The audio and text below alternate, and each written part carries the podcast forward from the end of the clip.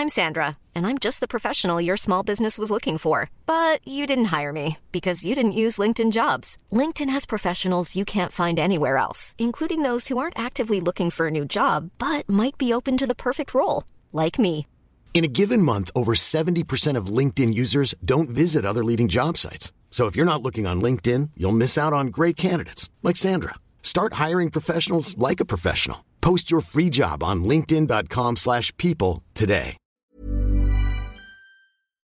Saviez-vous que le rendez-vous tech n'est financé ni par des sponsors ni par des sociétés tierces? Et comment est-il possible de financer l'émission alors? Eh bien c'est très simple, grâce aux auditeurs. Euh, Ce sont les auditeurs qui choisissent de soutenir l'émission ou pas. Et si vous voulez que ce type de business model sain continue à exister, je vous encourage du plus profond du cœur à considérer de soutenir bah, cette émission ou d'autres euh, titres de presse ou de médias que vous appréciez. Et en l'occurrence, ceux qui soutiennent le rendez-vous tech Parmi ceux qui soutiennent le rendez-vous tech, j'aimerais remercier spécifiquement aujourd'hui Laurent Dautria, Céléano, Mathieu Gessler, Denis Guellen, Hippo, Picpucette, Arthur Cornillo, Madi Tranier, Stéphano Antonel et Philippe Rédacteur Bancourt. Merci à vous tous et à tous ceux qui choisissent de soutenir l'émission. Bonjour à tous et bienvenue sur le Rendez-vous Tech, l'émission qui explore et qui vous résume de manière compréhensible toute l'actualité tech, internet et gadgets.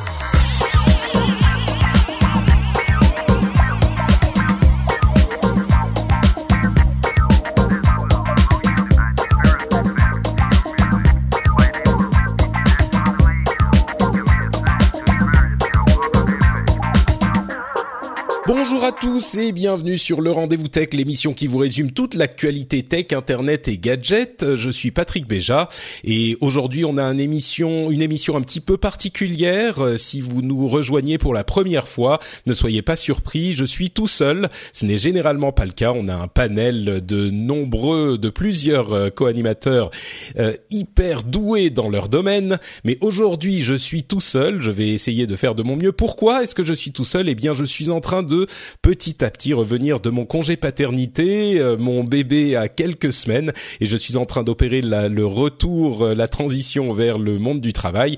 Donc, euh, bon, pour faciliter un petit peu les choses, j'ai décidé de faire cette émission tout, tout seul aujourd'hui. Ça arrive de temps en temps, mais c'est assez rare. On risque d'ailleurs d'être interrompu par le retour du petit. On verra comment ça se passe si je dois interrompre un petit peu l'émission pour aller m'en occuper. Euh, mais en tout cas, l'émission sera là et disponible pour vos oreilles, euh, j'espère, euh, dès aujourd'hui, lundi 19 février. Et on a beaucoup de choses dont on doit parler, des sujets assez sérieux, des sujets un petit peu moins sérieux, mais en tout cas des sujets intéressants. Et donc, euh, je sais plus si je l'ai dit, je suis Patrick Béja, je suis le producteur et l'animateur de l'émission. J'espère que vous allez apprécier cet épisode et on se lance immédiatement avec euh, le premier sujet. On va parler un petit peu de Twitter, en bien, en mal, euh, essayer de voir où on en est avec Twitter et surtout, bien sûr, si on parle de Twitter aujourd'hui, en 2017 ou en 2018, c'est forcément avec une référence au sujet de des fake news, des informations trompeuses, des fausses informations qui euh, se répandent comme des traînées de poudre et qui ont a priori influencé les élections euh, américaines en 2017 ou 2016. Est-ce que c'était déjà il y a aussi longtemps?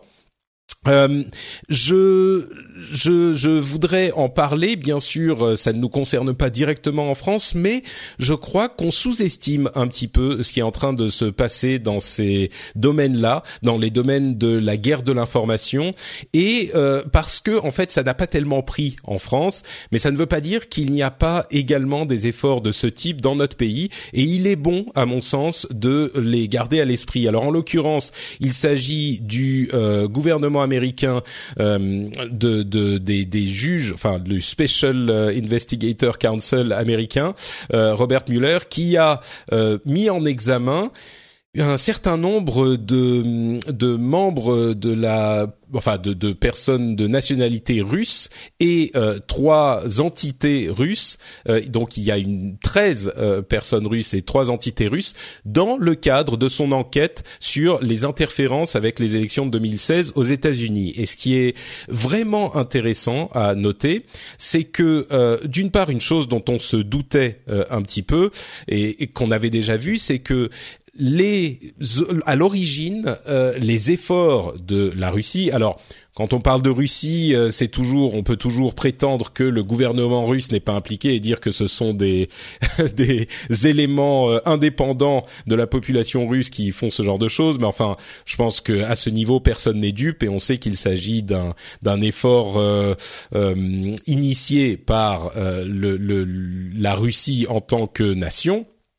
Et donc, ce qui est intéressant à noter, c'est que euh, il, y a deux choses. D'une part, à l'origine, en tout cas, ils étaient vraiment euh, dans l'optique de euh, créer de la discorde dans la population américaine, dans l'optique des élections de 2016, mais pas uniquement. C'est une, euh, c'est une des, des, efforts d'utilisation des réseaux sociaux, Twitter en particulier, mais pas que. On sait que c'est le cas bien sûr aussi sur Facebook et même ailleurs. Euh, L'idée étant de créer des, euh, des, des mises à jour, enfin des mises à jour, des euh, images, des des memes, des, euh, des des posts sur Twitter, des tweets ou des des posts sur Facebook pour exacerber les dissensions. Et la raison pour laquelle j'en parle, c'est qu'on a vu la même chose se produire euh, en France également lors des élections, et je suis sûr que ça sera le cas. Le, problème, c'est que euh, il y a beaucoup de gens qui regardent ça dans le passé et qui se disent ah bah oui, ça y est, euh, c'est maintenant on sait. Et donc, on euh, saura euh, comment gérer. C'est vraiment pas le cas. Euh, les, les, efforts de ce type vont certainement continuer et vont certainement s'amplifier parce qu'on a vu l'efficacité qu'ils pouvaient avoir. Donc, il est plus important que jamais de comprendre les méthodes d'opération de ces trolls, de ces, j'ai même pas mentionné le nom de troll, mais évidemment c'est euh, le, le, terme approprié, ces fermes à trolls qui créent à longueur de journée des gifs, des images, des memes pour euh, essayer de faire euh, haïr une partie de la population par une autre partie de la population. Et encore une fois, on a tendance à penser qu'il y a surtout des trolls de ce type dans le camp des républicains et dans le camp de Donald Trump, donc qui, encore une fois, sont des Russes euh, qui font ça pour la dissension, mais dans ce sens-là, c'est pas vraiment le cas. On se rend compte que peut-être que ça a un petit peu mieux pris dans ce sens-là, mais il y en avait également de l'autre côté. Donc, je crois qu'il est important de le savoir parce que ce type de division existe dans tous les pays, existe chez nous en France ou dans les pays francophones, euh, les autres les auditeurs d'autres pays francophones qui nous écoutent, euh, c'est certainement le cas chez eux aussi dans une certaine mesure.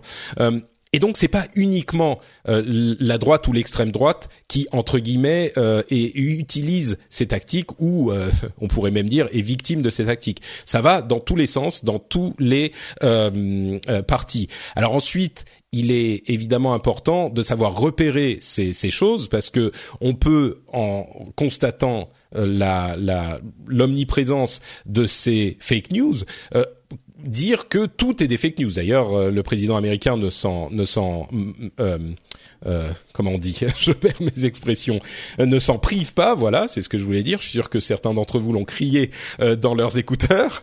donc, le président américain ne s'en prive pas, et donc il est important de faire la distinction. Et l'autre enseignement de cette enquête qu'il est important de retenir, c'est justement à propos de cette distinction, parce que il y a une une, une un donc un enseignement qui est que ces euh, Russes, ces personnes euh, russes utilisaient non seulement des VPN américains, donc qui euh, laissaient penser qu'ils ils étaient à l'origine des États-Unis, euh, mais en plus ça va assez loin. Ils utilisaient des des, des photos volés qui étaient liés à des, des numéros de sécurité sociaux euh, volés avec des, des comptes PayPal, euh, etc.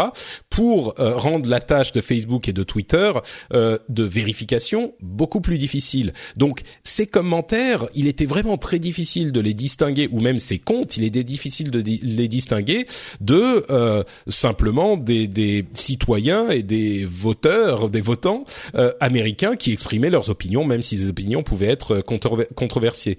Euh, donc c'est, il y a une mécanique très bien huilée qu'il, est difficile de repérer. Alors bien sûr, je pense que tous les réseaux sociaux et euh, les groupes euh, de l'internet en général s'activent à essayer de repérer ce genre de choses et de les contrer, mais évidemment euh, avec toute ces euh, cette fourberie, c'est c'est pas facile. Je crois que pour moi, il y a une chose qui est importante à réfléchir, c'est simplement le fait de pouvoir éditer les tweets.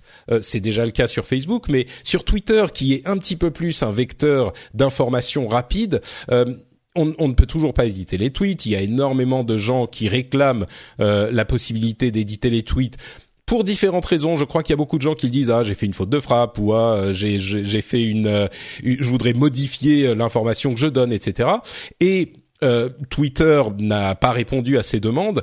Je crois qu'aujourd'hui, plus que jamais, si je pouvais moi euh, très modestement proposer un, une part de la solution, le fait d'éditer les tweets pourrait permettre simplement de euh, corriger une fausse information qu'on a qu'on a diffusée quand on s'en est rendu compte, parce que l'un des énormes problèmes qui contribuent à la diffusion des fake news, c'est que parfois, évidemment, elles ont l'air extrêmement euh, légitimes. Et on va en avoir un exemple dans quelques instants, euh, dans un contexte un petit peu tragique. Mais parfois, ces informations ou ces tweets ont l'air parfaitement légitimes on a euh, un, un, titre de, de presse, une image qui a été capturée qui a l'air d'être une information un petit peu grosse mais crédible, on la retweet, euh, on la commente, et puis très vite, on a des, des réponses qui nous informent que en fait cette histoire n'est pas réelle, c'est une image qui a été euh, manipulée, qui nous en donne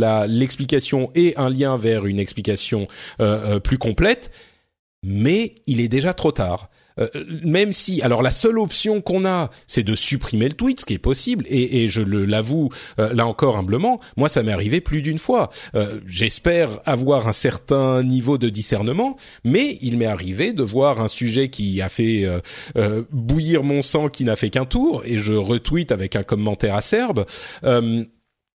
Et même si généralement j'arrive à repérer le fait que bah c'est pas forcément euh, tout à fait authentique comme info, parfois euh, il s'est trouvé que j'ai retweeté des informations non fiables. Et là, même quand, en fait, mieux que supprimer le tweet qui du coup euh, amène à confusion, la chose idéale serait de pouvoir l'éditer, ne serait-ce que avec un petit signe qui dirait ce sujet et euh, en fait je me suis rendu compte que ce sujet était euh, pas forcément exact ou était controversé etc de l'auteur du retweet.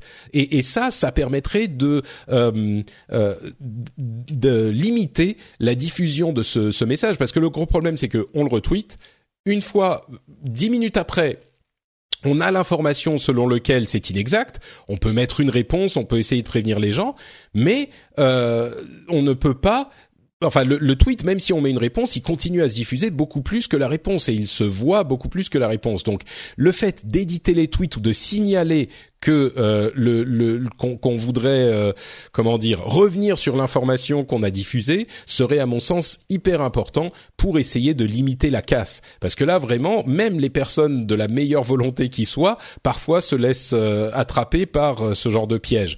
Donc bon voilà ça c'était pour le sujet de, de l'édition des tweets.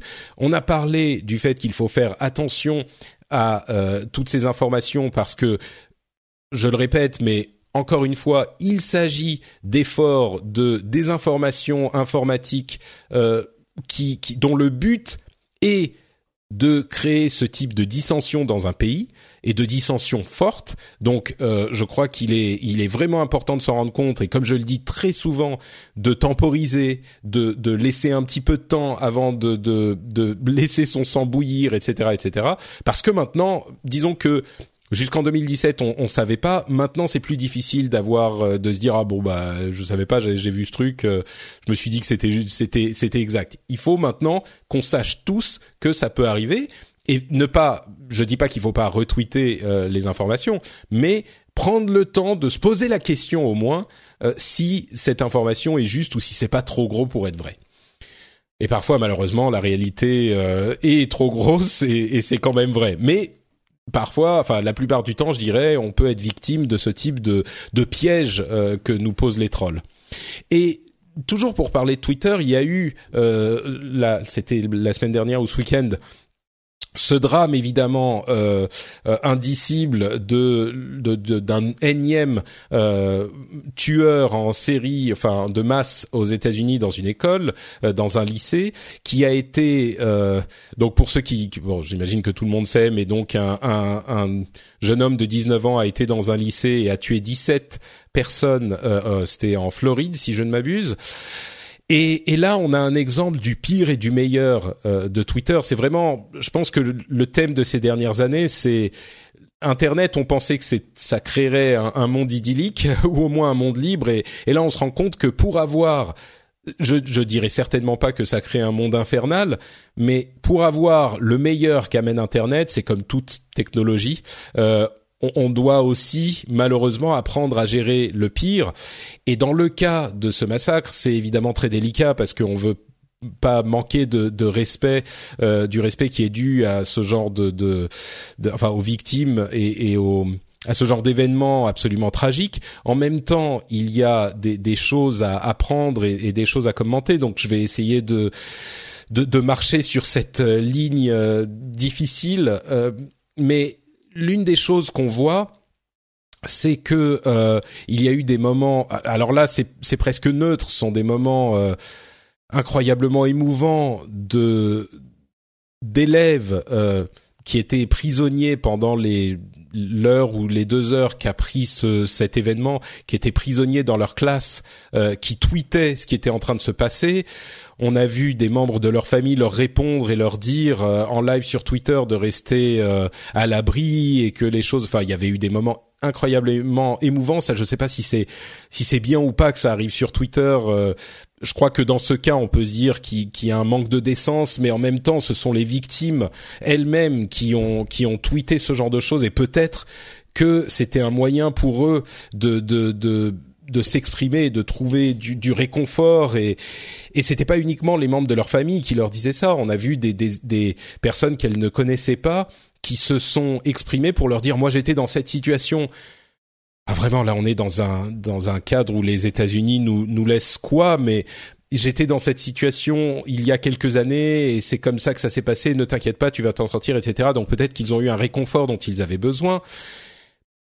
Donc voilà pour la partie un peu neutre que je ne commenterai pas plus que ça mais mais c'est une chose qui n'aurait certainement pas été possible non pas juste avec internet mais avec Twitter spécifiquement, cet outil qui une fois de plus est euh, euh, capable de, du, meilleur comme du pire. Et l'autre aspect euh, de Twitter qui là c'est un petit peu le pire et puis on viendra au meilleur ensuite. L'autre aspect, c'est encore une fois, on revient à la question des trolls. Des, des, journalistes qui ont été victimes de ces trolls, qui ont donc il y a des trolls qui ont fabriqué des tweets euh, en modifiant des tweets existants de journalistes qui pour leur faire dire euh, des choses évidemment infectes euh, selon lesquelles donc ce qu'il faisait dire c'était une journaliste qui contactait l'une de ses victimes qui était en train de tweeter pendant l'attaque et donc le, faux tweet disait euh, je suis désolé de ce qui t'arrive, j'espère que tout va bien aller, mais j'ai quelques questions à te poser. Euh, est-ce que le euh, le tueur est noir? Est-ce que tu sais si on pourrait te parler maintenant, etc. Enfin des choses absolument ignobles de ce type. Ces faux tweets sont pris en, en images, donc pas en retweet puisqu'évidemment ils n'existaient pas, mais en images capturées et diffusé et il se diffuse comme une traînée de poudre.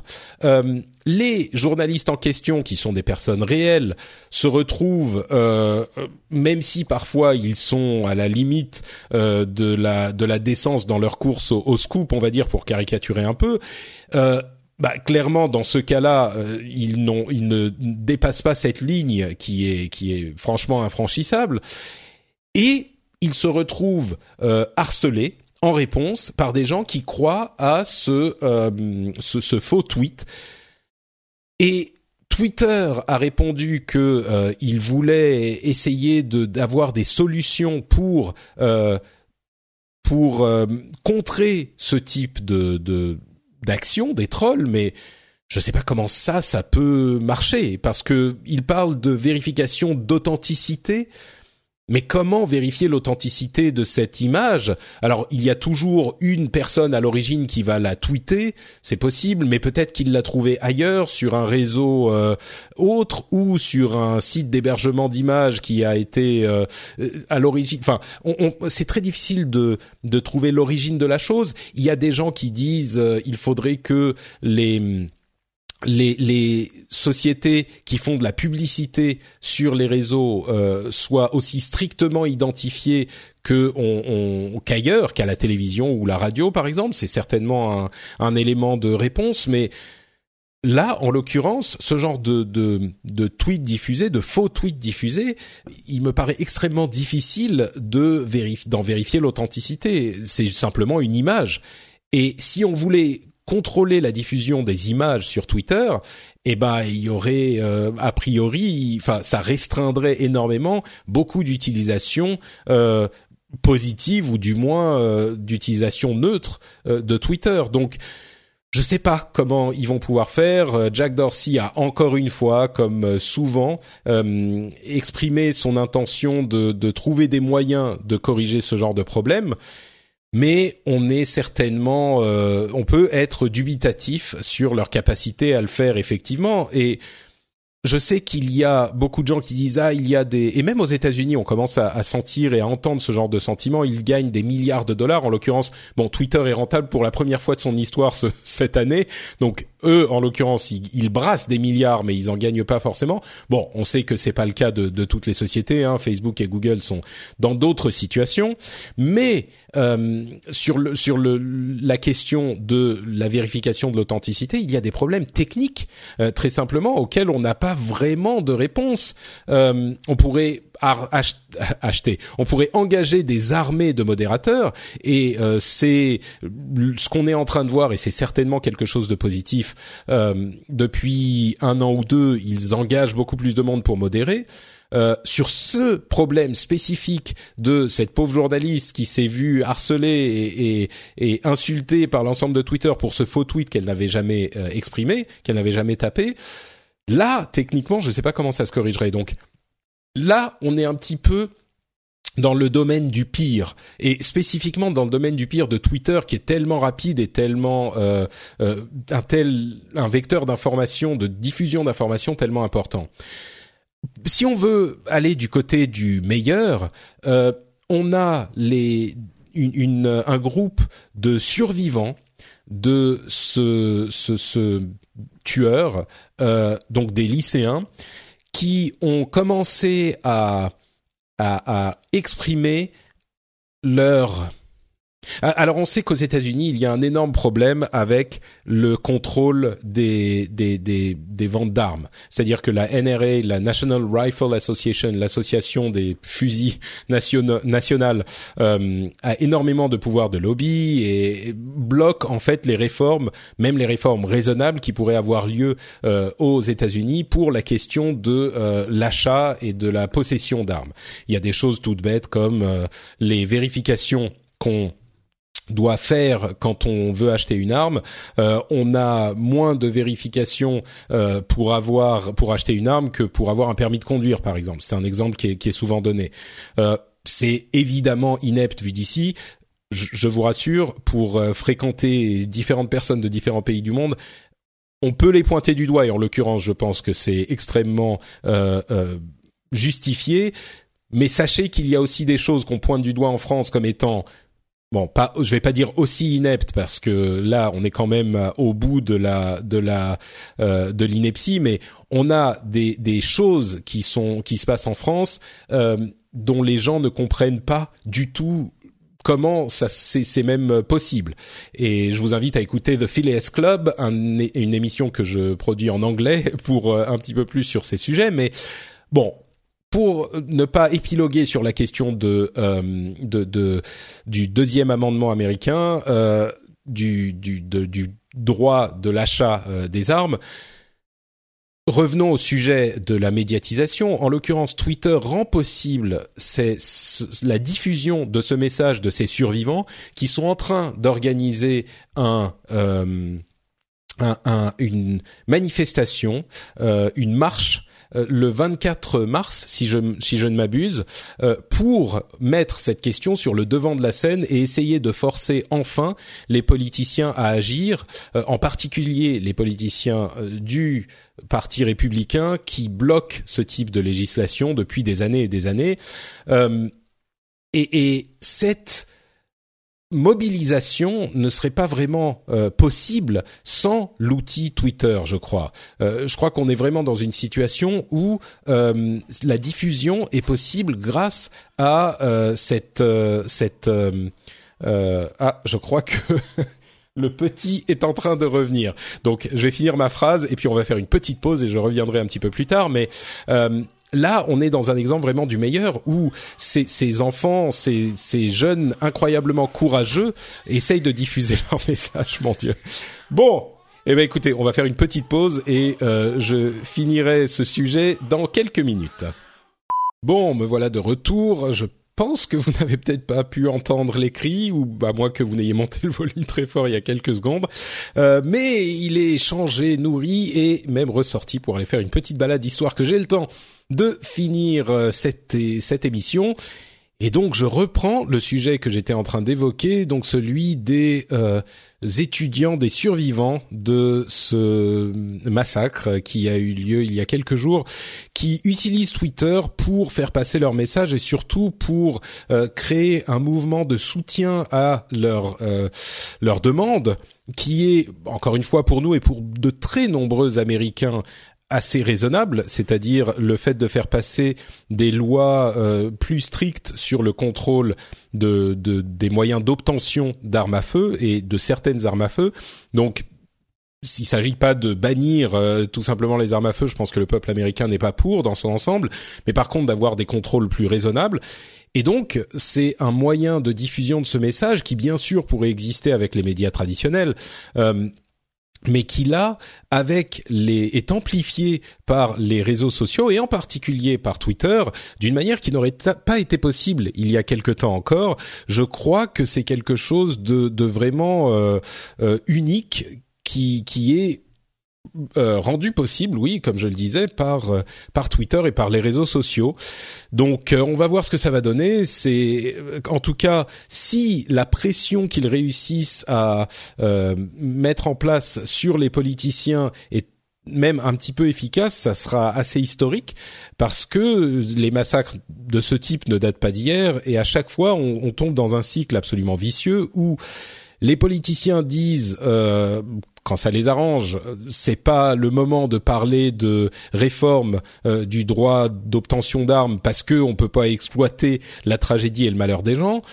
Et bien sûr, quand le moment tragique est passé, plus personne veut en entendre parler. Donc là, euh, il y a une sorte de, de, de, on va pas dire échec et mat, mais en tout cas échec de la part de ces pauvres étudiants qui faisaient partie de cet événement, qui disent, bah, on ne peut pas prétendre qu'on invoque euh, qu'on qu'on euh, comment dire qu'on manque de respect aux victimes parce que c'est nous les victimes et on va à des enterrements depuis plusieurs jours et c'est nous qui sommes en train de faire passer ce message. Et, et, encore une fois, je pense que ce message ne passerait pas de la même manière. Et je, je, je prends l'occasion, je saisis cette occasion pour mentionner quelque chose euh, qui est de plus en plus, euh, qui se fait jour de plus en plus, c'est l'activité et la le courage ou comment dire la situation des millennials parce que on est souvent prompt ceux de ma génération et des générations peut-être un petit peu plus âgées à critiquer les millennials à dire qu'ils ont toujours la tête dans leur euh, dans leur téléphone et qu'ils sont euh, qu'ils sont paresseux, qu'ils sont euh, qu'ils estiment que tout leur est dû, etc. Bon, on est dans un cas, je pense, classique de génération d'avant qui critique la génération de d'après.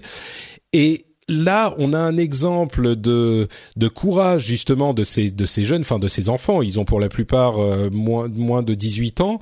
Euh, qui, qui parlent avec une euh, clarté, une aisance et, une, et un courage qui sont peu communs et, et, qui qui fait preuve de la maturité justement de cette génération ou du moins bien sûr d'une partie de cette génération euh, qui moi je suis convaincu depuis des années que justement, enfin chaque génération est un petit peu meilleure que la précédente, même si on a parfois tendance à penser le contraire. Et je crois qu'ils ont une maturité, une intelligence, un humour. On peut voir, euh, bon évidemment il y a des exemples euh, contraires un petit peu partout, mais on peut voir souvent. moi j'ai vu des, c'est anecdotique, mais sur YouTube encore des critiques de cinéma ou de jeux vidéo, des gens qui sont hyper jeunes, qui ont parfois moins de, de 20 ans, autour de 20 ans et qui parle de, films avec euh, ou de jeux vidéo avec une intelligence, une maturité que très sincèrement, soyons honnêtes, moi j'avais pas à cet âge-là et je pense que ma génération euh, à cet âge-là, on n'était pas du tout dans ce type de, de, de réflexion vraiment.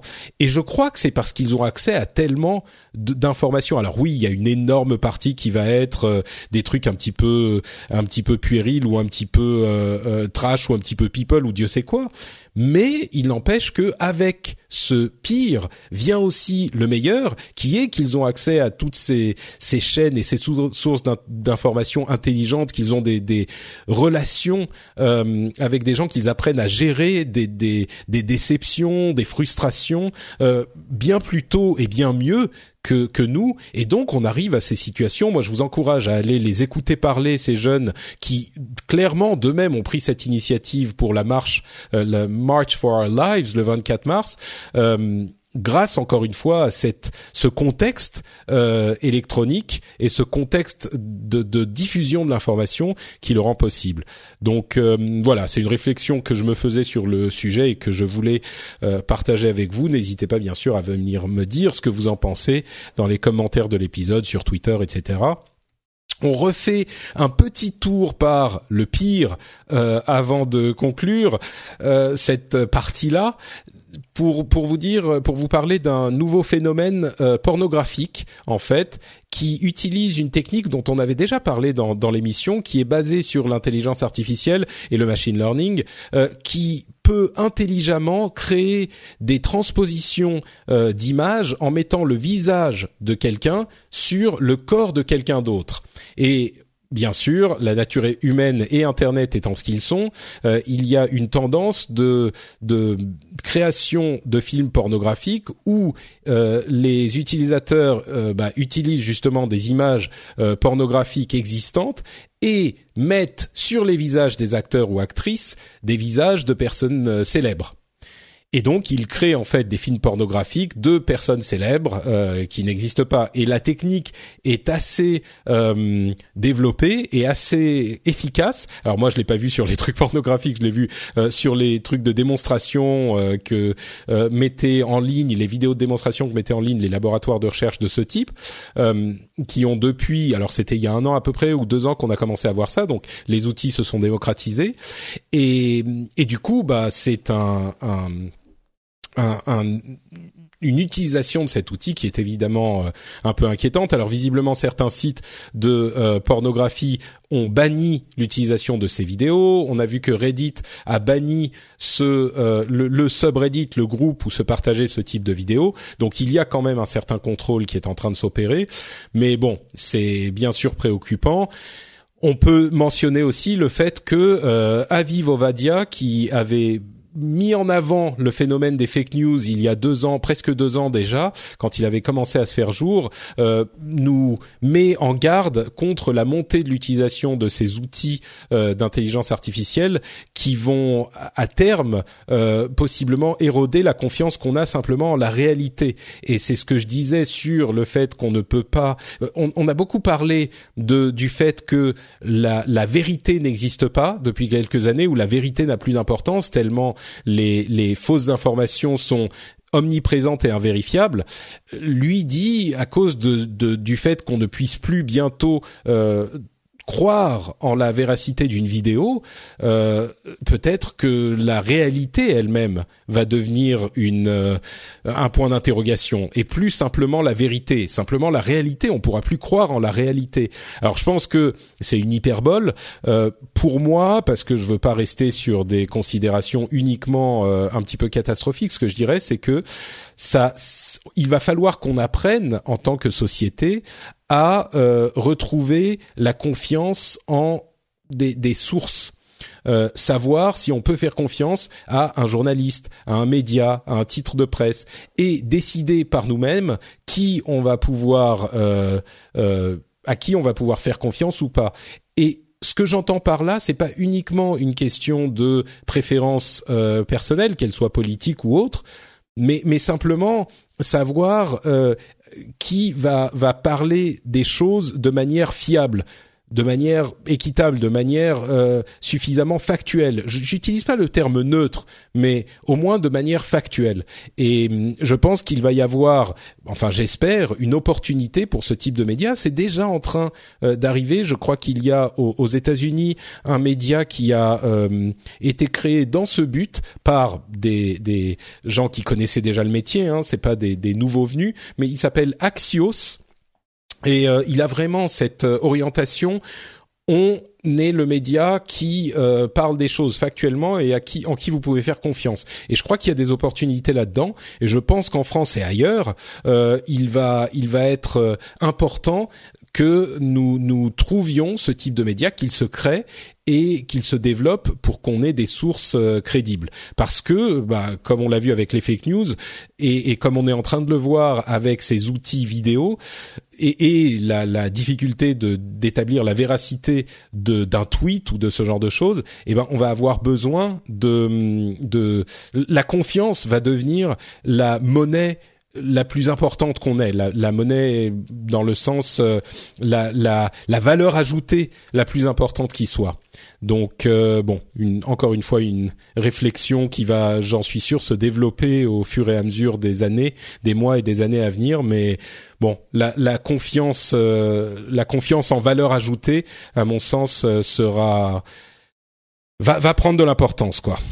Bon, on continue. Euh, je tape un tout petit truc.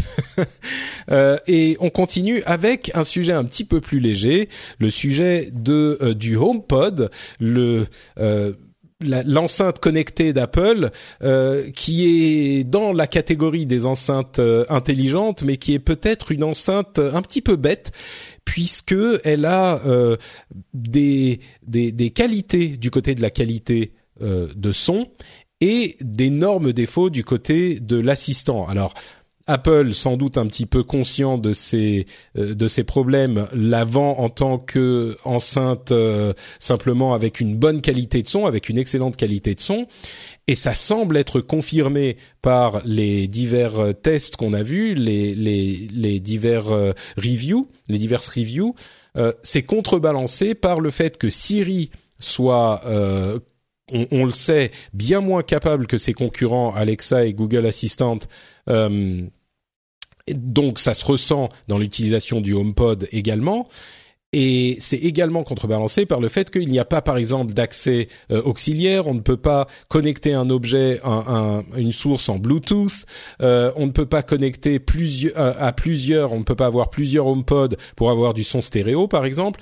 Donc clairement, matériellement, euh, l'appareil semble excellent. On a vraiment des des, des reviews qui certains spécialistes disent qu'ils disent qu'ils n'ont jamais entendu cette qualité de son à ce niveau euh, de prix, hein, parce qu'il faut être euh, euh, précis. Il y a bien sûr des enceintes de meilleure qualité, mais pas à ces prix-là. Mais du coup, ça pose la question si on veut une enceinte intelligente, bah peut-être aller ailleurs parce que l'intelligence fait partie du truc et on a par exemple le Google Max Home Max qui est de très bonne qualité aussi et qui en plus a l'assistant Google mais d'un autre côté, si on veut du très bon son, peut-être qu'il faut mettre un petit peu plus de ces 350 dollars ou je sais pas 400 euros, j'imagine, euh, dans une enceinte pour avoir une vraie. Si on est un vrai amoureux du son, bah peut-être qu'il faudrait euh, mettre un petit peu plus d'argent pour avoir une très bonne qualité.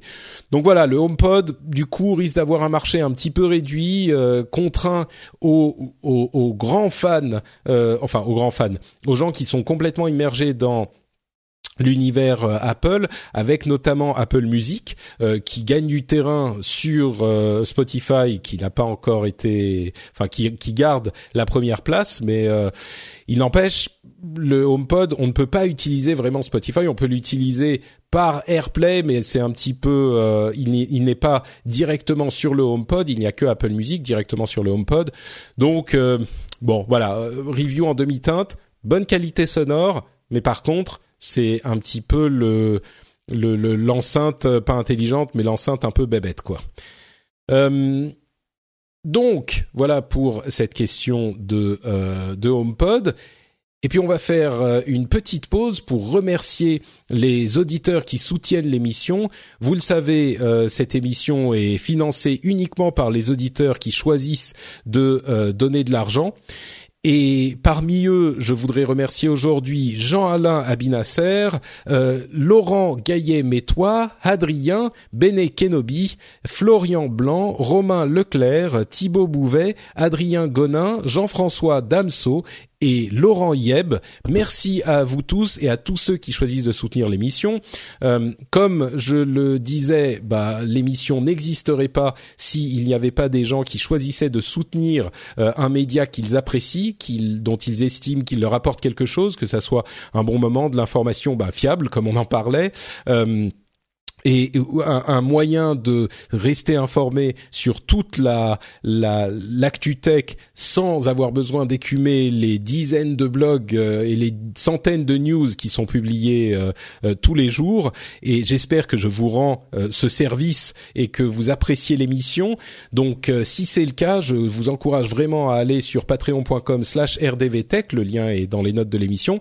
Et, et considérez peut-être donner une petite somme par épisode pour soutenir l'émission. C'est une euh, une démarche qui est à mon sens euh, euh, incroyablement positive parce qu'elle soutient un business model qui n'a, je crois vraiment que des avantages et qui est un business model extrêmement sain. On est loin de de la pub, on est loin de la des contenus sponsorisés et de ce type de de business model un petit peu invasif. Donc si vous pensez que c'est quelque chose de positif, il faut le soutenir, je crois. Donc je vous encourage à cliquer sur ce lien qui est disponible dans les notes de l'émission patreon.com slash rdvtech. Et d'ailleurs, j'aurai une petite annonce, même une grosse annonce à vous faire dans quelques jours. Euh, si vous écoutez ça en retard, peut-être qu'elle aura déjà été faite. Je vais pas déflorer la chose, mais il y a euh, un changement, un changement, mais un changement important qui arrive euh, pour le rendez-vous tech bientôt, et je vous en parlerai dans quelques jours publiquement. Je suis assez excité par tout ce que ça veut dire pour l'émission, et j'espère que vous serez avec moi dans cette aventure je n'en dis pas plus, euh, mais ça sera, j'espère, quelque chose que que vous apprécierez. On continue avec des petites news et des rumeurs. Euh, d'abord, un petit euh, topo sur le changement dramatique de Snapchat qui a revu un petit peu son interface. Alors, le changement pour les gens à l'extérieur de Snapchat est minime. Le changement pour les gens à l'intérieur, enfin des utilisateurs de Snapchat sont hyper importants. Et il y a eu quand même un mouvement euh, de masse d'utilisateurs de Snapchat qui ont réclamé un changement, de, un retour en arrière. Et c'est pas la première fois qu'on voit ce type de réaction quand il y a un changement d'interface, même minime. Et là, euh, c'est relativement minime quand même. Mais hum, c'est c'est intéressant parce que c'est Snapchat qui essaye d'enrayer. Euh, on va pas dire que c'est la, la fuite des utilisateurs. On n'est pas encore là, mais il y a clairement une tendance de de déplacement, enfin de réduction d'engagement euh, sur Snapchat et de déportage vers Instagram, avec euh, Instagram qui a vraiment le vent en poupe, même par rapport à Facebook, qui est la société mère d'Instagram, donc ça va, ils perdent pas non plus les utilisateurs, mais Facebook a perdu. Planning for your next trip? Elevate your travel style with Quince. Quince has all the jet-setting essentials you'll want for your next getaway, like European linen premium luggage options, buttery soft Italian leather bags, and so much more. And it's all priced at 50 to 80% less than similar brands. Plus, Quince only works with factories that use safe and ethical manufacturing practices. Pack your bags with high-quality essentials you'll be wearing for vacations to come with Quince. Go to quince.com slash trip for free shipping and 365-day returns. There's never been a faster or easier way to start your weight loss journey than with PlushCare PlushCare accepts most insurance plans and gives you online access to board-certified physicians who can prescribe FDA-approved weight loss medications like Wigovi and Zepbound for those who qualify. Take charge of your health and speak with a board-certified physician about a weight loss plan that's right for you. Get started today at plushcare.com slash weight loss. That's plushcare.com slash weight loss. plushcare.com slash perdu un petit peu d'utilisateurs là ces, ces, derniers ce dernier trimestre.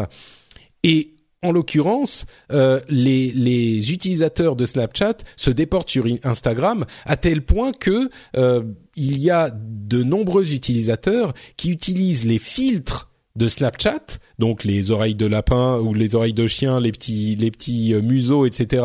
et ce genre de trucs, qui sauvent leurs images ou leurs vidéos sur leur appareil pour les reposter ensuite sur Instagram. Donc ils, n'utilisent pas les filtres de Snapchat sur Snapchat, mais ils les utilisent, ils sauvent ça dans leur appareil et ils les utilisent sur Instagram. Il y a tout un tas. On parlait il y a quelques quelques temps de, je crois que c'était les les mimes, les les comptes mimes de Instagram et les les gens ont beaucoup de comptes différents aujourd'hui sur Instagram. Les jeunes, les jeunes ont beaucoup de, beaucoup de comptes différents euh, sur Instagram et et du coup, ils utilisent pour différentes utilisations différents comptes. On avait parlé des petits mimes, je sais plus comment ça s'appelait le terme exact, mais les mimes personnels. Euh, il y a aussi les, les Finstagram, les fake Instagram, où ils mettent les informations.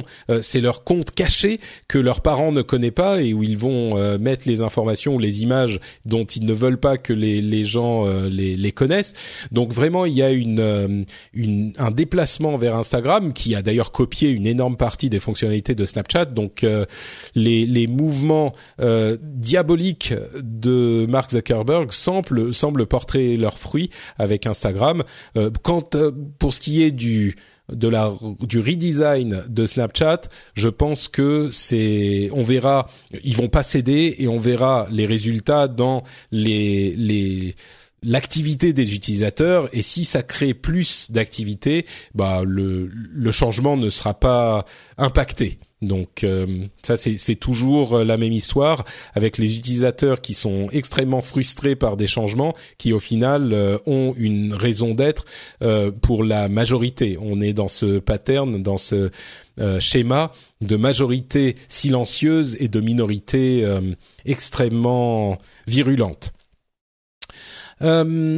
Euh, Orange et TF1 se chamaillent. Euh, TF1 a voulu, et d'ailleurs il n'y a pas qu'avec Orange, mais ils ont TF1 veut, euh, comme c'était le cas, je crois que c'était M6 il y a quelque temps, veut partager les profits de des, fournisseurs d'accès Internet. Ils arguent du fait qu'ils fournissent de la valeur ajoutée aux fournisseurs d'accès Internet qui profitent de cette valeur ajoutée dans leur box pour vendre ces services. Ce qui en soi n'est pas totalement faux, mais moi j'avoue que j'ai été euh, plutôt sensible à l'argument de euh, Orange qui a dit bon alors ils ont dit plusieurs choses. D'une part ils ont ils ont dit euh, que TF1 faisait preuve d'une je paraphrase hein, mais d'une avidité terrible. C'est quand même amusant d'entendre les FAI dire que une autre société fait, preuve d'avidité. je pense qu'ils sont pas les derniers dans les dans la classe au niveau de ce, cette caractéristique eux non plus.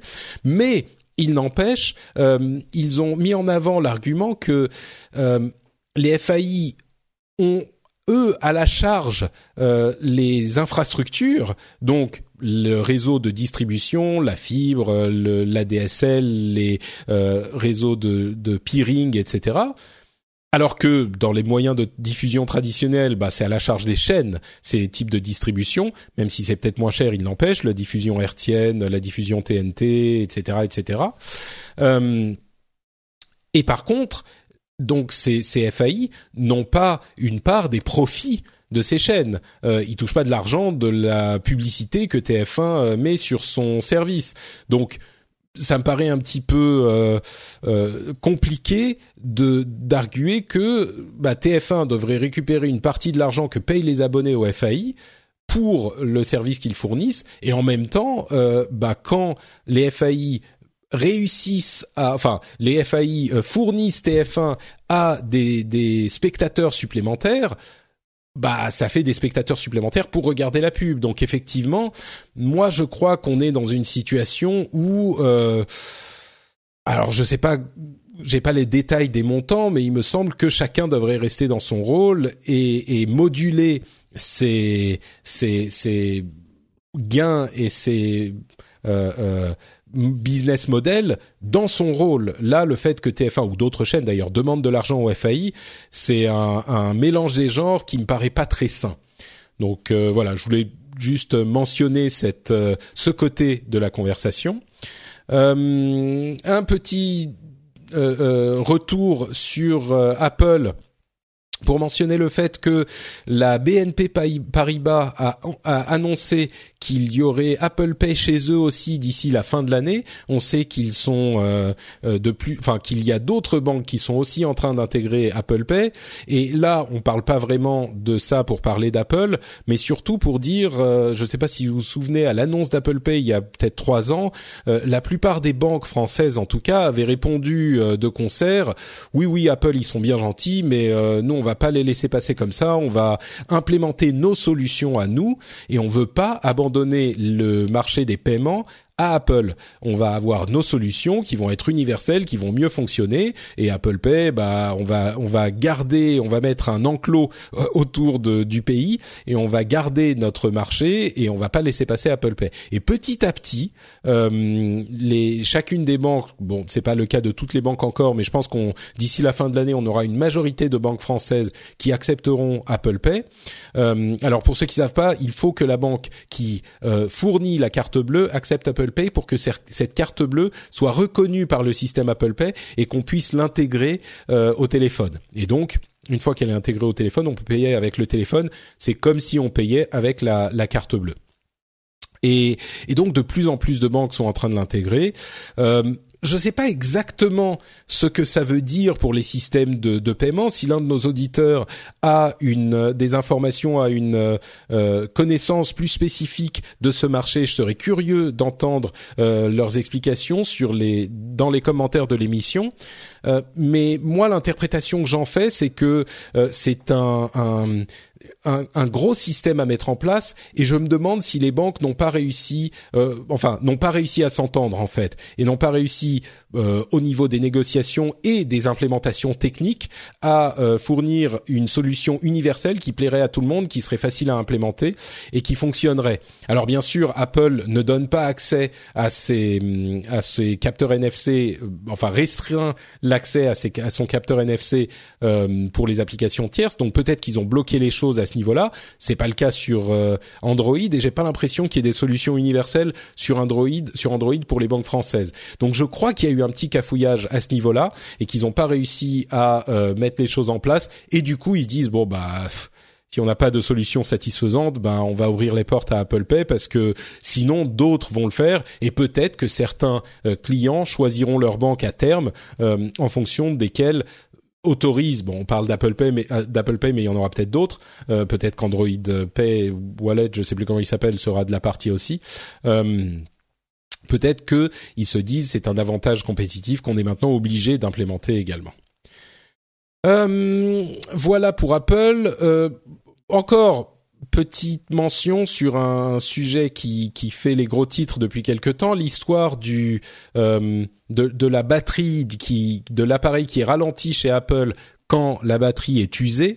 Euh, il y a une réponse un petit peu équivoque qui suggère que sur les iPhone 8 et iPhone 10, il y ait un système euh, soit logiciel, soit matériel qui réduit entre guillemets l'impact de l'usure des batteries.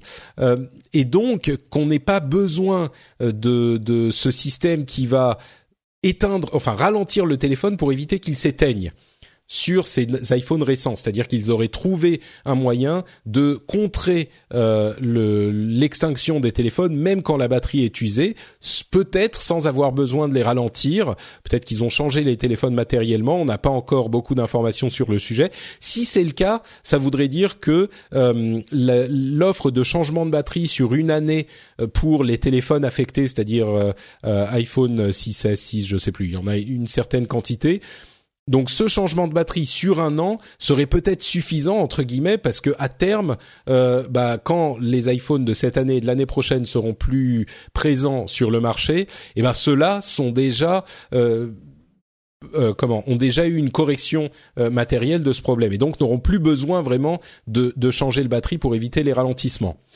Est-ce que c'est exactement le cas? Là encore, on est un petit peu dans une situation où Apple est pas très clair, donc peut-être qu'ils devront clarifier la chose euh, euh, quand les iPhones de cette année commenceront à être concernés potentiellement par les problèmes de batterie usée, donc d'ici euh, un an, un an et demi, on va dire. Hum, Dernière dernière chose au sujet d'Apple, il semblerait qu'ils soient en train de changer leur stratégie de développement d'un cycle annuel un petit peu au, pas de charge à un cycle un petit peu plus souple où les fonctionnalités de euh, iOS ou macOS qui ne seraient pas prêtes à être implémentées dans l'OS de l'année seraient décalées au, selon des décisions des développeurs. Et c'est vrai qu'on a vu de plus en plus ces deux trois dernières années des fonctionnalités qui arrivent en bêta, des fonctionnalités qui sont pas prêtes pour la sortie de l'OS, qui sont poussées à la version euh, X.1, X.2. Donc, euh, il semblerait qu'Apple soit en train de réévaluer ses stratégies de développement, ce qui est sans doute une bonne chose et qui euh, parce que c'est une chose dont on se rend pas bien compte, mais il y a quand même une une stratégie de développement qui, chez Apple qui est, et je sais qu'il y a des gens qui vont euh, me, me, critiquer pour cette euh, caractérisation d'Apple, mais qui est un peu sans précédent, c'est-à-dire qu'ils ont euh, des sorties annuelles logicielles et matérielles majeur euh, pour toute leur gamme qui inclut une quantité de produits qui est assez imposante. On a bien sûr euh, les iPhones, les iPads, euh, enfin les Mac et les iPhones, on va dire, c'est les principaux. Après, il y a les iPads, les Apple Watch, les Apple TV. On a déjà cinq écosystèmes. On va y ajouter maintenant euh, l'Apple euh, l'Apple TV, pardon, le HomePod. On a aussi sur le côté CarPlay, donc pour les téléphones, qui est intégré à iOS, mais tout de même.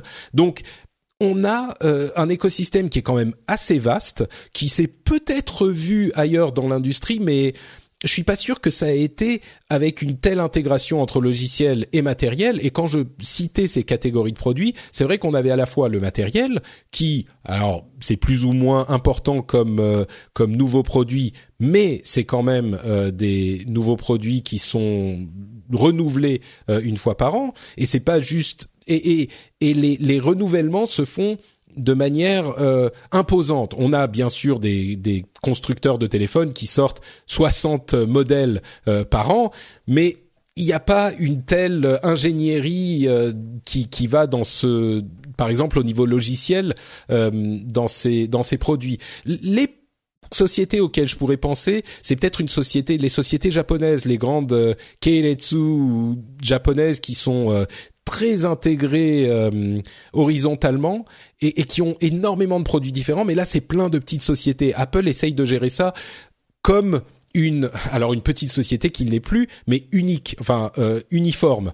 Donc c'est compliqué à gérer au niveau du management. Euh, clairement ils y sont pas euh, arrivés aussi bien qu'ils le voudraient et qu'on le voudrait ces dernières années. Euh, et c'est je pense le bon moment pour infléchir la direction et peut-être euh, au fur et à mesure que les équipes d'ingénieurs s'étendent et, et grandissent, euh, où ils ne peuvent plus gérer ça comme il y a dix ans quand ils étaient une société de bien plus petite taille, euh, peut-être qu'ils revoient la manière dont ils euh, développent leurs leurs produits.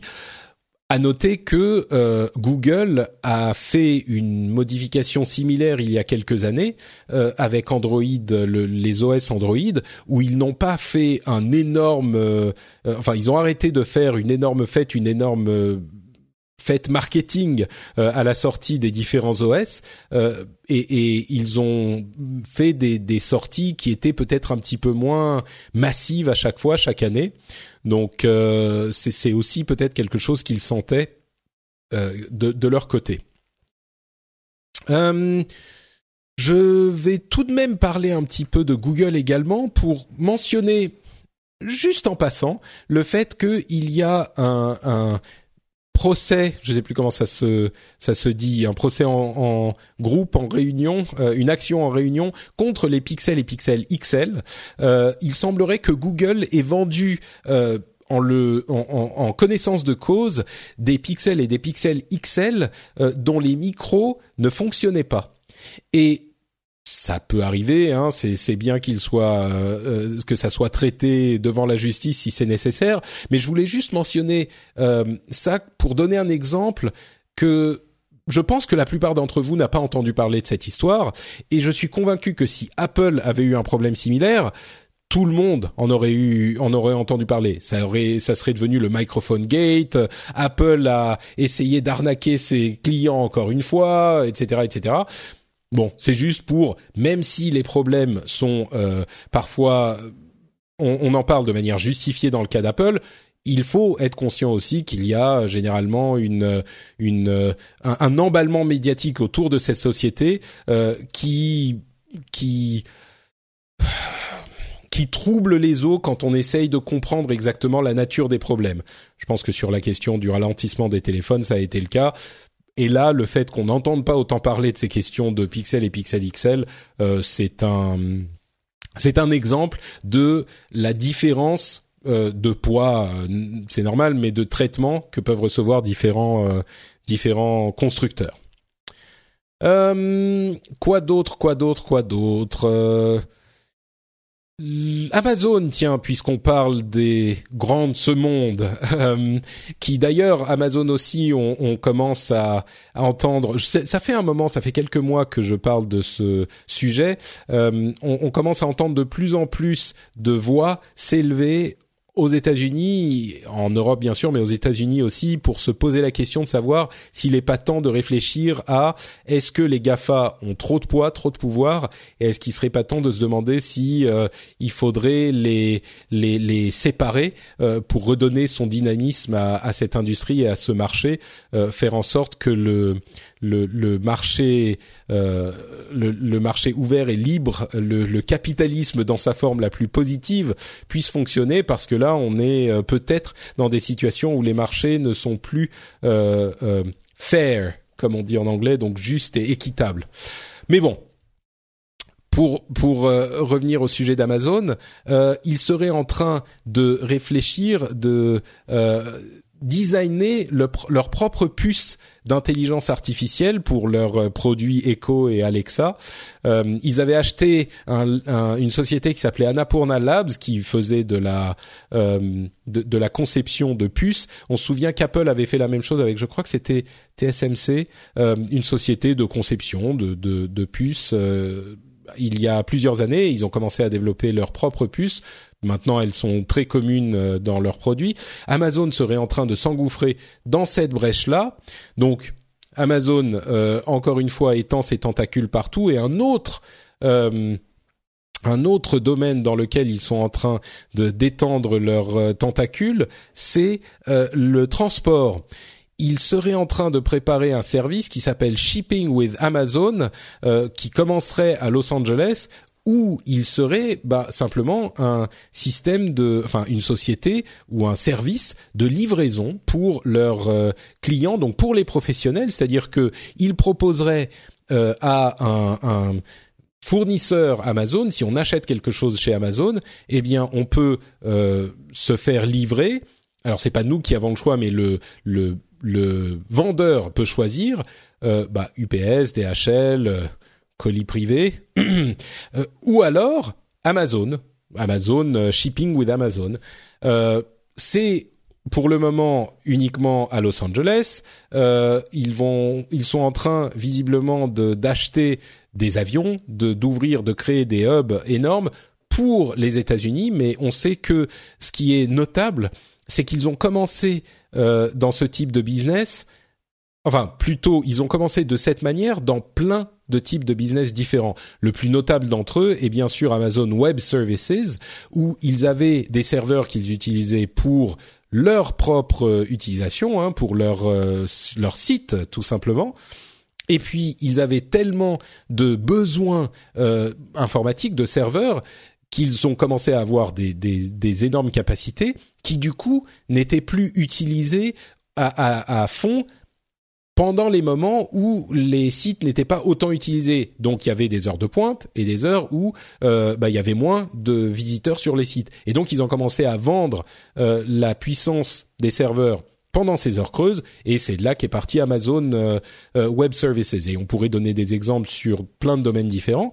Là, on peut se dire, bah peut-être qu'Amazon est en train de d'établir les fondations de ce service pour eux, pour leur propre utilisation et peut-être qu'à terme, euh, ça deviendra un service qu'ils vendent pour d'autres utilisations aussi.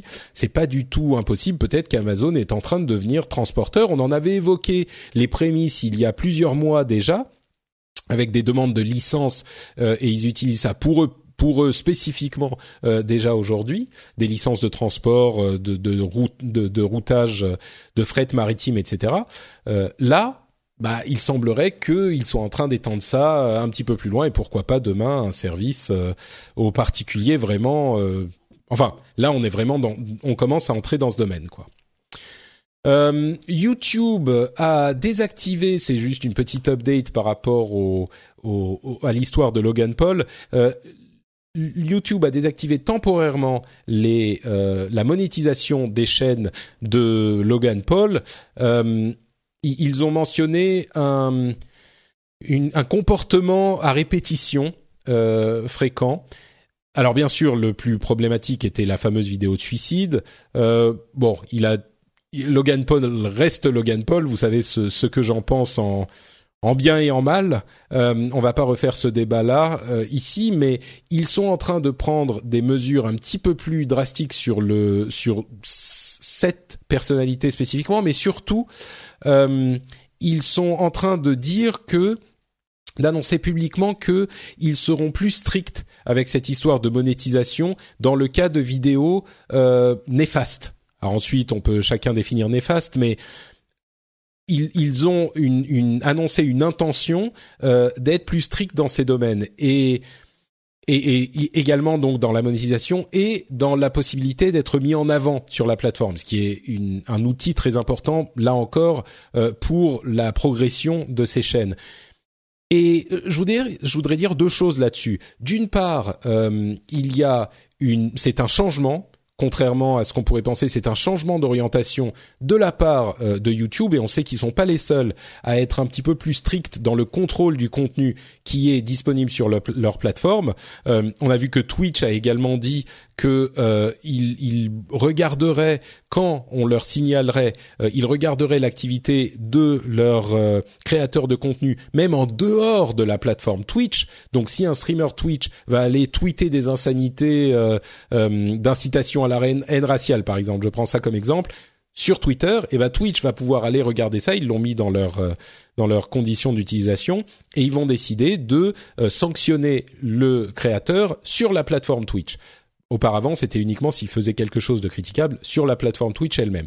Alors, je suis sûr que beaucoup d'entre vous applaudissent des deux mains et je l'ai, j'avoue, j'en ai parlé dans l'émission euh, depuis quelque temps. Moi, je suis en train de, faire évoluer ma réflexion sur le sujet. J'étais très strictement euh, d'avis que euh, il fallait des des, des jugements légaux, des jugements de de, bah, de justice pour prendre ce type d'action jusqu'à maintenant. Je voulais pas parce qu'il y a un effet pervers qui est évidemment que ces grandes sociétés euh, deviennent juges de moralité euh, et donc c'est ce que je craignais.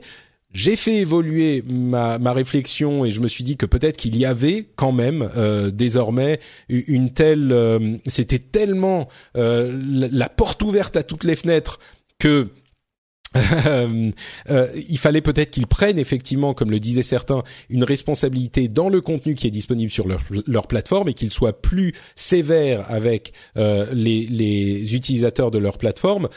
Mais de l'autre côté, alors euh, c'est exactement ce que je disais au, au, il y a un instant. De l'autre côté, l'autre côté, ça veut dire et, là, je m'adresse aux gens qui applaudissent et qui disent oui, enfin, il faut absolument que YouTube décide de euh, supprimer le contenu de tel truc ou de punir tel truc et que Twitch aussi et que Facebook aussi. Eh ben, le revers de la médaille, c'est que bah, ils deviennent de fait euh, juges de moralité. Euh, YouTube devient le juge et, bourreau sur ce qui est acceptable ou pas sur leur, plateforme. Alors légalement, ils ont droit, bien sûr. Euh, ils sont euh, euh, une, société privée qui peut dire, euh, bah, on veut bien qu'il y ait ça ou pas ça sur notre plateforme.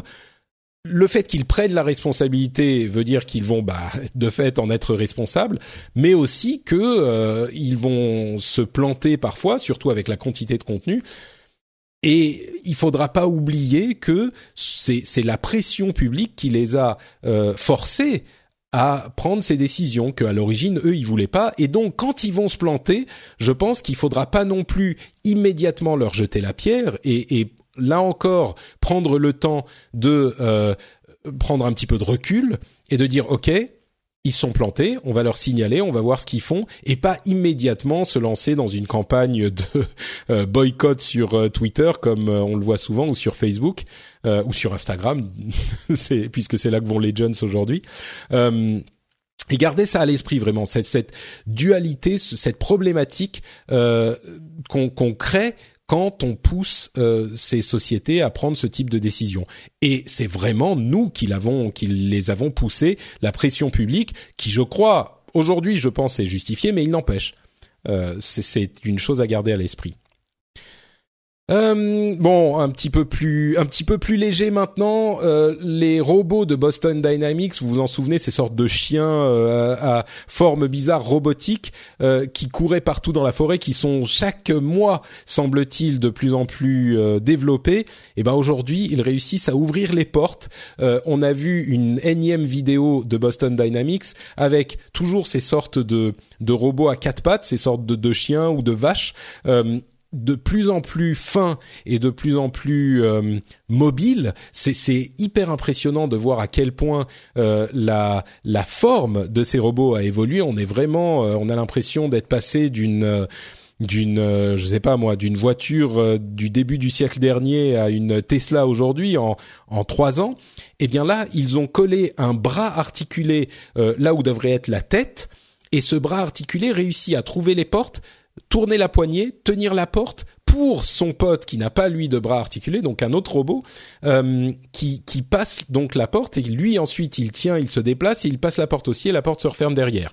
Donc si vous pensiez qu'une porte pouvait arrêter ces robots, manque de peau, ils pourront venir vous chercher euh, pire que les vélociraptors dans dans euh, dans ah dans Jurassic Park. euh, vous ne pourrez pas vous échapper. C'est vraiment on se dirige vers Terminator. Hein. Euh, autre sujet, c'est euh, Onavo Protect, le VPN de Facebook. On en a un petit peu entendu parler. Euh, sur ce sujet, je suis un petit peu d'avis partagé parce que c'est un, un VPN. Alors vous le savez, un VPN c'est euh, un outil qui va euh, encapsuler votre trafic internet et qui va faire que votre FAI ne va pas savoir ce qu'il y a dans votre trafic et donc vous allez pouvoir euh, accéder à des sites euh, de manière sécurisée. C'est très pratique. Bien sûr, c'est pratique c'est une, question d'hygiène informatique, on va dire, pour certains, mais c'est encore plus pratique quand on est sur un réseau ouvert dans un aéroport, dans un hôtel, etc. Euh, ça nous permet de s'assurer que personne sur ce réseau ne va pouvoir vous espionner et, et peut-être vous hacker éventuellement. Alors, Facebook avait acheté Onavo, qui est un VPN, et propose désormais le service euh, Onavo Protect dans Facebook. Euh, je crois que c'est pas encore disponible chez tout le monde, mais c'est disponible chez certains dans l'app Facebook. Euh, vous propose ce service VPN pour votre sécurité. Le truc qu'ont euh, pointé du doigt de nombreuses personnes et qui est vrai, c'est que Facebook le dit très clairement d'ailleurs, ils peuvent utiliser les informations qu'ils vont collecter euh, de, de, votre navigation pour leur service, donc pour améliorer Facebook entre guillemets, pour la pub, etc. Donc Certains ont dit surtout n'utilisez pas ce VPN, euh, c'est donner toutes vos données à Facebook, etc. C'est bien sûr pas faux. Je pense que si on a le choix, il vaut mieux euh, utiliser un VPN qui est un VPN tiers que vous payez, dont vous savez et dont, dans, en lequel vous avez confiance. Euh, vous savez qu'ils vont pas utiliser vos données et, plutôt qu'un VPN comme ça, ni un VPN gratuit, ni un VPN euh, de, de, Facebook. Mais d'un autre côté, euh, c'est tellement pratique si on n'a pas d'autre solution. Je pense que ça peut être assez utile euh, si on est justement dans un hôtel ou dans un dans un euh, un aéroport ou dans, ces, dans un café où le réseau est ouvert, moi je dirais c'est mieux que rien. Euh, d'utiliser ce truc Facebook. Oui, Facebook va avoir encore plus de données sur vous. Si vous utilisez Facebook de toute façon énormément, bon, euh, un mal pour un bien, je sais pas. Bon, ce qui est important en tout cas, c'est si vous choisissez de l'utiliser, c'est de le faire en connaissance de cause. Donc, sachez que si vous utilisez Onavo Protect, euh, Facebook ne va plus simplement avoir accès à vos données de Facebook, mais va du coup avoir accès à toutes vos données de navigation puisque toute votre navigation passera par leur serveur, par les serveurs de leur VPN. Ils vont passer par cette encapsulation, par ce tunnel, euh, et puis ressortir ailleurs sur Internet pour accéder au site auquel vous voulez accéder. Donc ça passe par eux. C'est évidemment important à savoir. Google a détaillé la manière dont fonctionne leur option de blocage de pub dans Chrome. Alors, important à savoir, ça va arriver là incessamment sous peu, mais ça va pas bloquer toutes les pubs. Euh, sachons bien que euh, ce sont les pubs qui sont considérées comme euh, ne suivant pas les bonnes pratiques des associations de publicitaires. Donc je crois, moi je trouve que c'est une bonne chose parce que c'est clairement une réaction à un mouvement hyper important d'utilisateurs qui ne voulaient pas que Facebook, euh, pardon, que Facebook, on y revient toujours, qui ne voulait pas avoir toutes ces pubs qui utilisaient tellement leurs données et qui venaient ralentir leur ordinateur. Donc ça a nettoyé un petit peu la chose. Euh, ça ne va pas répondre aux demandes des gens qui veulent juste pas de pub du tout et qui utilisent des, des adblockers non pas juste pour bloquer les pubs qui abusent, mais pour bloquer les pubs tout court. Moi, je pense que pour une certaine catégorie d'utilisateurs dont je fais partie, pardon, dont je fais partie, je crois, euh, le fait de bloquer les pubs qui entre guillemets abusent selon les euh, guidelines, les, directives de cette industrie qui euh, essayent de réagir à la pression des bloqueurs de pubs, je crois que c'est déjà pas mal parce que encore une fois, pour autant que je soutienne le business model sain qui me fait vivre, qui est celui d'utilisateurs qui payent pour le contenu qu'ils apprécient, et je pense qu'il est important qu'il existe, je crois que ça ne peut pas soutenir tous les types de contenus et que la pub euh, doit exister également. C'est bien si on a un mélange euh, des deux, donc euh, qui est disponible pour les pour les acteurs du web. Donc moi, je pense que cette solution qu'a implémentée Google avec Chrome est plutôt positive.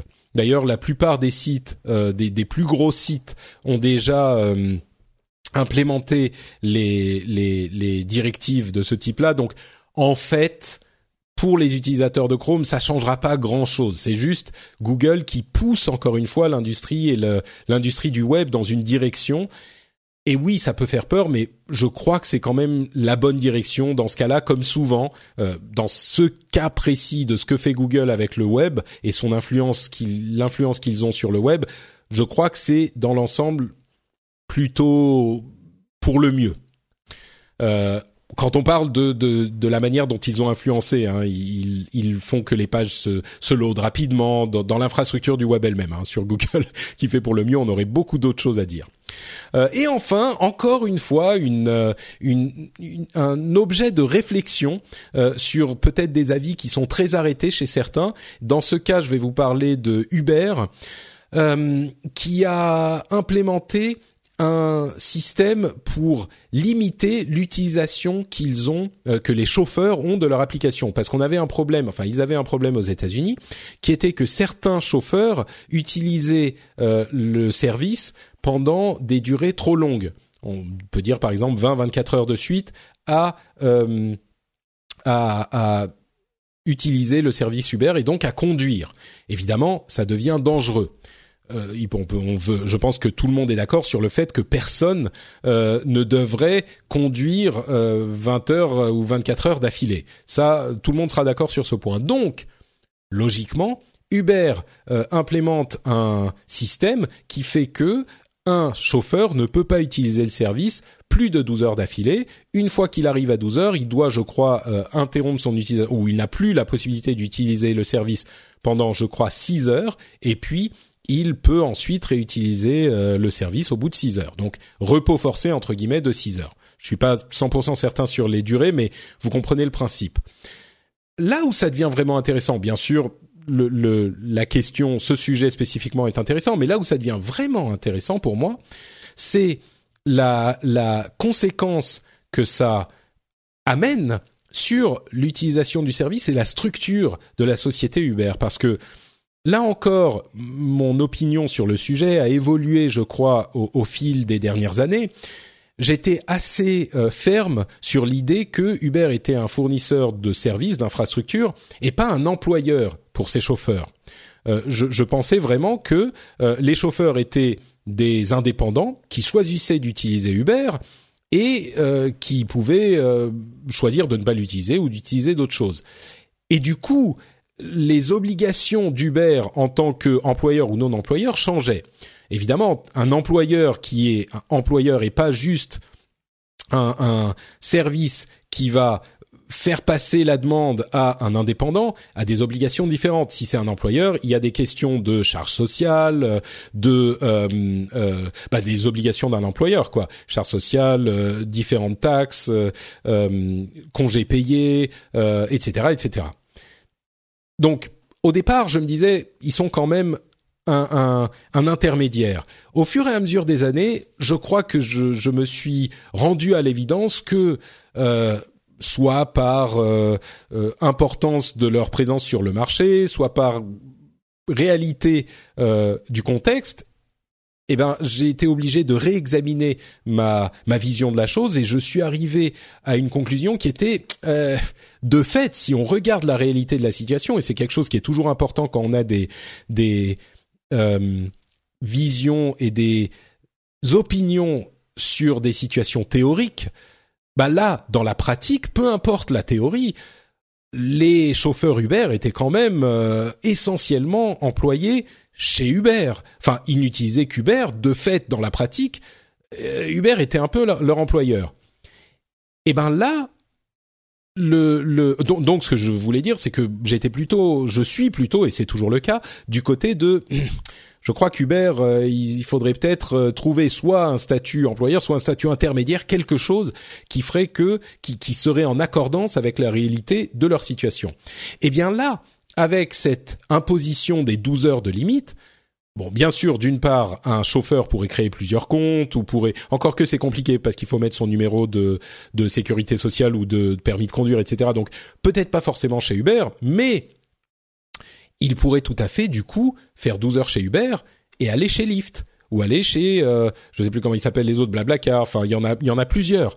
Donc là, on est dans un exemple rare mais réel de situation où on a euh, un chauffeur qui n'est pas un employé de Uber, qui est très clairement dans les faits un indépendant qui peut choisir d'aller travailler chez qui il veut, au moment où il le veut. Euh, et, parce que s'il était effectivement un employé euh, d'une société comme Uber, et eh ben là, il n'y a pas à tortiller. C'est 12 heures. Enfin, il a un shift de 12 heures et après, Uber lui dit, bah, tu peux plus travailler et ils ont une exclusivité et ils travaillent plus. Et on peut de cette manière faire respecter les consignes de sécurité, etc. Là, rien n'empêche un chauffeur d'aller, de faire 8 euh, heures chez Uber, 8 heures chez Lyft, 8 heures chez Uber, 8 heures chez Lyft, etc. Donc, c'est anecdotique. Pour moi, à ce niveau, ça ne remet pas en question mon euh, ma préoccupation par rapport à euh, au statut d'Uber et de ses chauffeurs. Mais il n'empêche, euh, c'est quand même une une une petite considération qu'il est intéressante de prendre en compte toujours pour avoir je pense c'est c'est visiblement un thème de cette émission toujours pour avoir ce petit moment de recul de de pause pour se dire ah ok, j'ai un avis qui est hyper arrêté sur un truc ou une réaction qui est hyper euh, sanguine sur un truc, peut-être qu'il faut justement à ce moment que je me dise ouf, ok, est-ce que j'ai considéré tous les aspects? Est-ce que j'ai euh, bien regardé à tous les côtés de cette euh, de ce sujet? Est-ce que j'ai bien vérifié que cette information était juste ou pas? Donc voilà, c'est l'éternel Là, c'est même plus une question d'avocat du diable, comme on le dit souvent, et je fais souvent l'avocat du diable, mais là, c'est vraiment l'éternel je sais pas, euh, mesure euh, dans le dans le les jugements euh, que j'essaye de de de défendre. Et sur ce sujet, je crois qu'on va arriver à la fin de cet épisode. Euh, j'espère que ça vous aura plu ce petit épisode solo. Comme je le disais en début d'épisode, bah c'est pas du tout euh, le cas. Euh, généralement, on a des épisodes à plusieurs et donc de nature un petit peu différente. ça me fait, il n'empêche toujours plaisir de prendre de temps en temps le temps de vous faire un petit épisode juste entre vous et moi, dans l'intimité comme ça, moi dans vos oreilles. et, et on sera de retour bien sûr dans deux semaines avec le nouvel, le prochain épisode. Et entre temps, comme je le disais tout à l'heure, une annonce quand même un petit peu importante pour euh, pour l'émission qui va arriver. Les les patriotes euh, savent, se doutent, je pense, de, de ce dont il s'agit. on en avait discuté un petit peu en fin d'année dernière, donc je crois qu'ils voient la chose venir. mais vous en saurez plus très très bientôt. Et bah justement, puisqu'on parle de patriotes, j'en profite pour vous rappeler une dernière fois que l'émission est soutenue par les auditeurs, par les patriotes, qui peuvent euh, venir sur patreon.com slash rdvtech et décider de euh, soutenir à hauteur de euh, bah, 1 dollar, 2 dollars par épisode. vous pouvez choisir le nombre d'épisodes que vous soutenez par mois et je vous encourage à le faire si vous voulez soutenir que deux ou trois épisodes par exemple par mois. Vous pouvez choisir de limiter ça comme ça. vous pouvez vous vous désabonner à n'importe quand quand vous voulez. Euh, vous pouvez changer le montant si vous vous dites euh, ouais je voudrais donner euh, 2 dollars par épisode et ben finalement vous voulez donner plus qu'un seul dollar, il n'y a pas de problème, vous pouvez le faire aussi. Donc une immense liberté, une un, modèle d'affaires comme je le disais hyper sain. Donc je je pense qu'on est vraiment dans la dans la formule gagnante du business sur internet. Donc si vous voulez soutenir le business gagnant, c'est patreon.com/rdvtech. Si vous voulez me suivre, moi, c'est NotePatrick sur Twitter et sur Facebook. Je suis disponible sur les deux plateformes. Vous pouvez aussi trouver cette émission sur euh, frenchspin.fr et comme je le disais là encore, vous pouvez venir euh, sur le blog pour commenter cet épisode. Si j'ai dit des choses qui vous paraissent euh, un petit peu bêtes, si vous avez d'autres avis sur les sujets que j'ai évoqués, eh ben les commentaires de l'émission, les commentaires de cet euh, épisode, c'est sur frenchspin.fr et on a toujours des discussions constructives avec les auditeurs et l'audience de cette émission qui ce qui me ce qui est une, valeur ajoutée euh, très certainement euh, hyper précieuse pour moi puisque ça me permet de faire toujours évoluer euh, les avis que j'ai sur le monde merveilleux de la tech. Je vous remercie de m'avoir écouté et je vous donne rendez-vous donc dans deux semaines. D'ici là, je retourne au bonheur des couches. Ciao à tous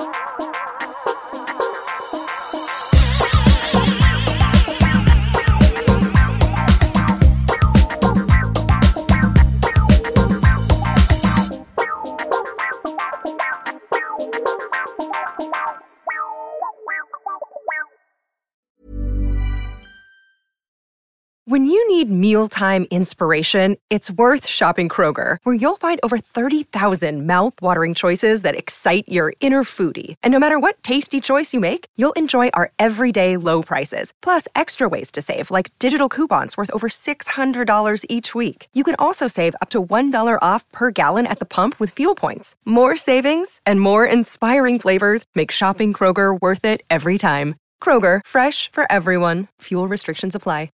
This is the story of the one. As head of maintenance at a concert hall, he knows the show must always go on. That's why he works behind the scenes, ensuring every light is working, the HVAC is humming, and his facility shines. With Granger's supplies and solutions for every challenge he faces, plus 24 7 customer support, his venue never misses a beat. Call quickgranger.com or just stop by. Granger, for the ones who get it done.